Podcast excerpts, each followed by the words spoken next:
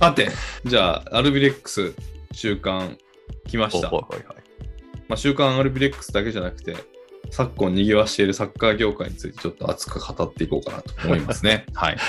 時間大丈夫かっていうところもありますけどね。まあ、ちらっとやっていきましょう。勝ちましたよ、新潟。ね全然見てない、ホー今回。うん。ホームゲームで、うん。あの、降格圏の、うん。 J3 降格圏の10位にいる、うんえー相模原さんを迎えて、はい。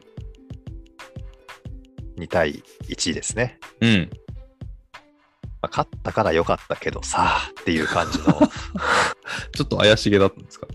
だって、だからそういう、だってって変ですけど、そうんの降格圏に沈むチームはい。をホームに迎えてですよ、はいはいはい。先制を許してるんですよ。あらららら、なるほど。うん。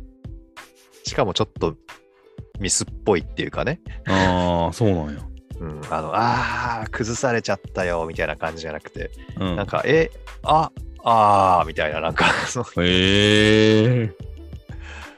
そこのパス通されちゃダメだろうみたいなのも、うん。あの、通されちゃったとこからの、うん。まあ、ピンチを招いての失点でしたね。うーん。まあ、でも今、まさかの相模原のうん。監督はですね、はい。あれですよ、アジアの大砲、高木拓也さん。おお、 そうなんや。そなうるですほど。うん懐かしい。そうそうそうそう途中で、シーズン途中で、うん。うんあ、の高木監督に代わって、うん。でこの中断期間の時に、うん。 8人移籍加入とか言って、ほのもはや最初のシーズン最初のチームじゃないでしょうみたいな感じう。うに、ん。大刷新あ。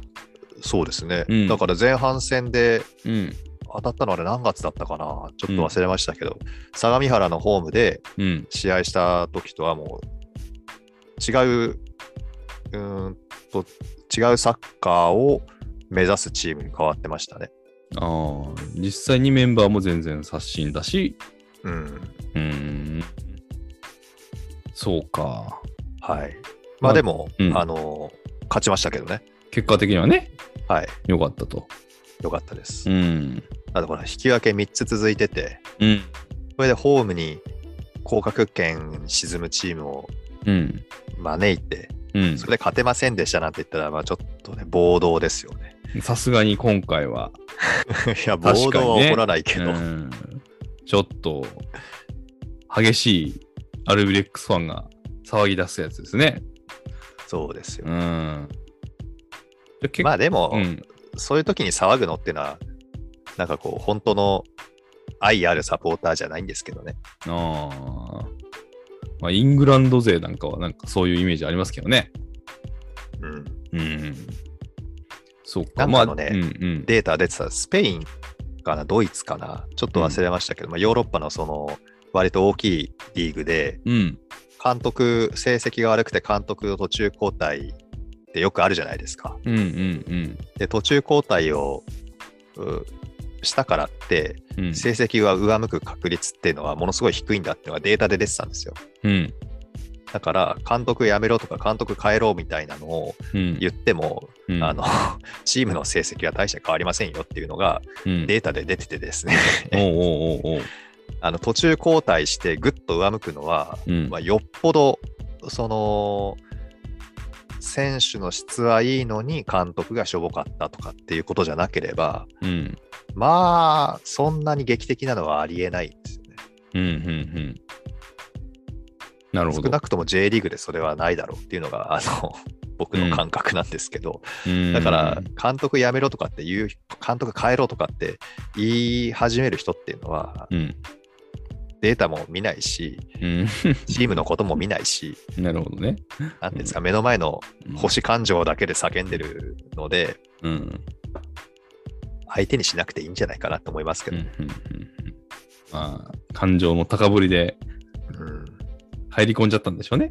一時的に。そうでしょうね。うん。そっか。まあ、まあでも今、うん首位とうん。 5, 5差ですかね、勝ち点。うんまだいけると。まあ、まだいけるもそうですし、あと十数試合残ってますんでね、うんうんうんこれでお26うん。うん。終わって、26終わって、首位とああ、でもあれか、京都がだから1試合少ないんですよね。うーん。京都がもしこれ勝っていたらトップとは7差ですね。